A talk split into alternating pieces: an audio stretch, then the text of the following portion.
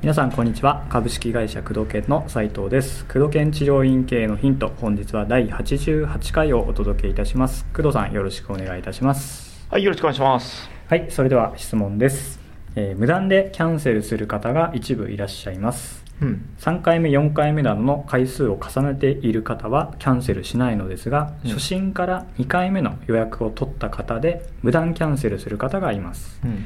対策として LINE, LINE した3日後にメールを送り、うん次回は何日のこの時間にお待ちしていますねという確認はしていますうん。その方にとって治療の優先順位が低くなってしまっていることが原因かと思います、うん。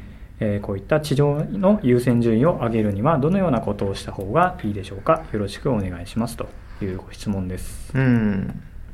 無断でキャンセルするいますね。初診から2回目ということですね2回目多いですね。うん、うん。まあ、あのーキャンセルする患者さんの気持ちになってみるといううん、うんのは、うんうんまあ、システム的にね、来た時に回数券を売るとか、あのーなんだっけ、プリリペイトカードを売るとか、はい。えー継続課金の方にその場でうん。入会していただくとか、次回の分をね先に払ってもらうっていうところもうん。あるからね、そうですね。うん。あとはキャンセル料の説明をしっかりするとか。まあもう来ないそのまま来ない方も多いからね、うん。そういったシステム面であの、まあ、売り上げを下げないとかね、うん。縛るっていうやり方もあるんですけども、うん。多分この方がきお聞きしたい、えー聞きたいのはそうじゃなくて多分。そうですね。ん、ちゃんと来てもらうためには。そうです。地上の優先順位がまあ低くなってしまっているとうん。いうふうにまあなんかそういうふうに感じられてるんでしょうね。うーん。まあ低くなって、えー例えばねうまくいってる治療院ってこれ結構低いんですよ。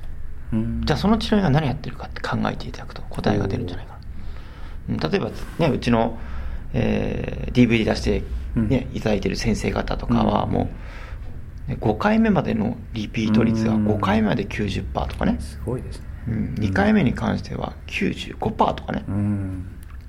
っていう素晴らしい先生がいらっしゃるわけでね、はい。じゃあその先生の患者さんは2回目キャンセルしないわけですよ、うん。でも多分このご質問いただいた方はキャンセルされるわけですよね。さあその違いはどこにあるでしょう？う、というんことでどこにあると思いますか？どこですかね。答え分かってると思うけどね。うん。内藤君であればねもう答え分かってると思うんですけども、うん。じゃあ例えばどんなのがありますかね？例えばそうですね。うん原因としてはじゃあ。一つはまあ例えば次。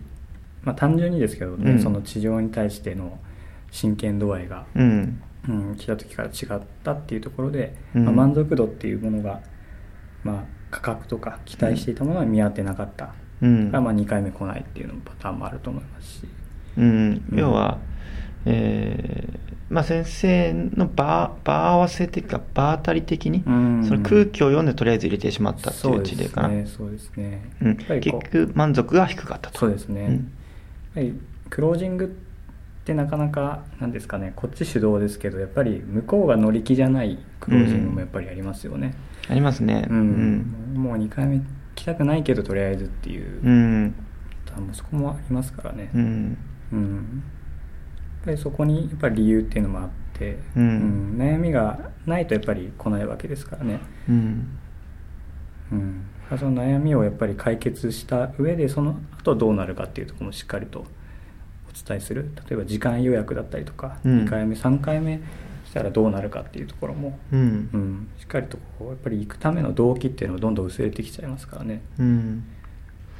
これねまあ今言ったのでほぼ間違いないんだけど、はい、えーどうすればというよりも、うん。その1回目の初診の施術の中にも答えがあるんだよね、そのすごくうまくいく先生といかない先生っていうのは、うんもう問診から始まりうん。電話対応から始まり、問診治療計画にをしっかりと説明しこれくらい来なきゃ治んないですよと。でプラスの、えー来た時のメリット来なかった時のデメリットをしっかり伝え治療計画をね。納得した上、うん。まず施術でそしてすごく価値がある施術だと理解していると、はい。で来なければいけないということを来なければどうなるのか来たらどうなるのかとしっかり理解した上で、この先生が信頼できるという人間関係、うん。まあ、信頼関係先生としての先生と患者さんという、まあ、立場関係も含め人と人としてのえー関係性がしっかり構築構築されていればキャンセルって基本的にしないんだよ、うん。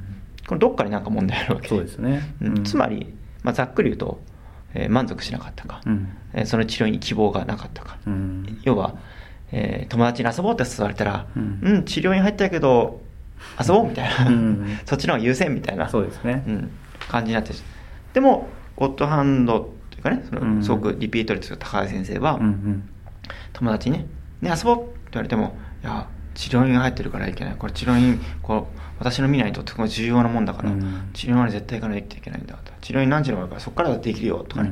対応が全然変わってる。つまりモチベーションが変わってる。全然違いますねモチベーションが下がってしまっているんですから、うん差がもっと高くね、うん。設定して、それが下がらないようにしっかりと、その初心の段階で自分の施設の価値、そして人間関係、はい。そして、えーまあ、満足度を高め、治療計画から問診から、まあ、いろんな要素あるよ、うん施術のレベルから、ビフォーアフター見せるとか、すごく細かい要素いろいろあるけど、はい。そういうのを含めて、えー見直していかないといけないですね。そうですね。まあこの音声だけでね、あのーその子がどこにあるかわかんないけど、その先生の施術をね、実際受けてみなければわかんないけど、うんうんうんうん。例えばそのすごくうまくいってる、ね、先生の治療院に行ってみて、はい。自分がどう感じるのかとかやってみたら、うんうん。その答えが見つかるんじゃないかなと。うん。うん。そうですね。なんでこの先生は90%以上、うんスタッフでも出るのに、なんで自分自分は2回目キャンセルされてしまうんだろうなと。うん。うん。自分がやってることは何かおかしいのかなというのを実際受けてみて。うんあの感じてみたら多分何かしら分かるかもしれない、うん。まあ、あとはあのーうちねその素晴らしい先生が DVD 出してくれてるからその DVD を見て、うん。なんか落ち度がないかなとかを探してみるとか。っていうのもありだよね。うん。おそらくそのキャンセルするっていうことは1回目で何かしら落ち度があると。そのうん。心が、まあ、おっしゃってる通り優先順位下がっているので治療に対するモチベーションが下がっているので、下がらないようにしっかりと、えー認識してもらうということ、うん、だって歯医者に行って銀歯でねあの狩り場が入ってる状態で、キャンセルしないでしょ？しないですね。やばいやばいと。早く早く直してもないとうん。しみるからまたみたいな。絶対行くでしょ、うんうんうん。自分の私生活より優先しててかもう早く行けないんですかみたいな そういう治療モチベーションがある、ね。うん。それくらいのモチベーションに患者さんがなってるような状態であればキャンセル絶対しないでしょ。何かしら、うん。そうなってないからキャンセルされるわけで優先順位下がってくるわけでね、そこの違いを多分まあ大体は問診とかね、うん。テイストのクオリティだったり大体あるんだけど、そうですね。うん。あと人間性ね、そういったことはあれですね。患者さんがまあいまいち分かってない状態で予約をしてしまってる可うん。能性もやっぱり大きそうかもしれないねですね。多分そういう先生は、うん。34回目来る患者さんも少ないし、うん。よくよく計測するとファンになっていく患者さんも少ないと思う、ううん。ん結果売り上げがいまいち上がらない状態じゃないかなと思いますね、結構そこ自分では気づかない部分だったりするので例えばコンサルタントに見てもらうとか、うん、例えば今だったらねあのまあうちでも今検討してるけどミステリーショッパーとかね、あの外部サービスで患者さんがあの治療院に来てうん。でその赤裸々なレビューをあのね先生治療院側にはい。提供するという、はい。結構ある、ね、10万とかするのかな？結構値段としては、うん結構いい値段しますね。うん。それもあるからねその自分の患者さんとなり得るそのミステリーショッパーさんが来て、客観的に辛い現実を話してくれるとトイレが汚いとかね。辛いですね。先生の息が臭いとか、うん。ねなんか汚れてるとか、うん。全然満足しなかったとか。施術は気持ちいいとか言ったけど痛かったとか。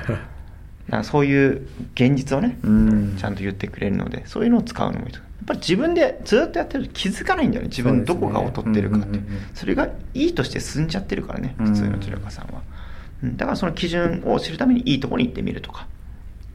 それ DVD 見るとか、外部の方に評価して客観的に評価して、うん。あの患者さん気遣って辛いこと言ってくんないから基本的に。言わないですね。うん、で黙っていなくなるからね、うん。黙ってこなくなるから。本当は言いたいんだよ。なんか、はい。こういう理由があって行きたくないんだよお前のとこには。って言いたいんだけど、うん。言ってくんないから。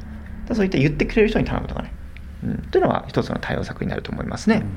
はい。ぜひこの中のどれかをやっていただくといいんじゃないかなと思いますねもう一度まあ患者さん方位でちょっといろんな見方考はいえ方っていうのを一回見直してそうですね。ってってところですね、うん、年末もうね残り少ないですから、うん。しっかりと自分の穴とか落ち度自分の至らない点をしっかりと認識し来年新しい気持ちでね、うん。いいですね、えーキャンセルがないような治療に作り変えていただきたいなと思いますね、はい。はい。はい、ということで工藤健治療院系のヒントをお届けしてまいりました。工藤さんありがとうございました、はい、ありがとうございました。失礼します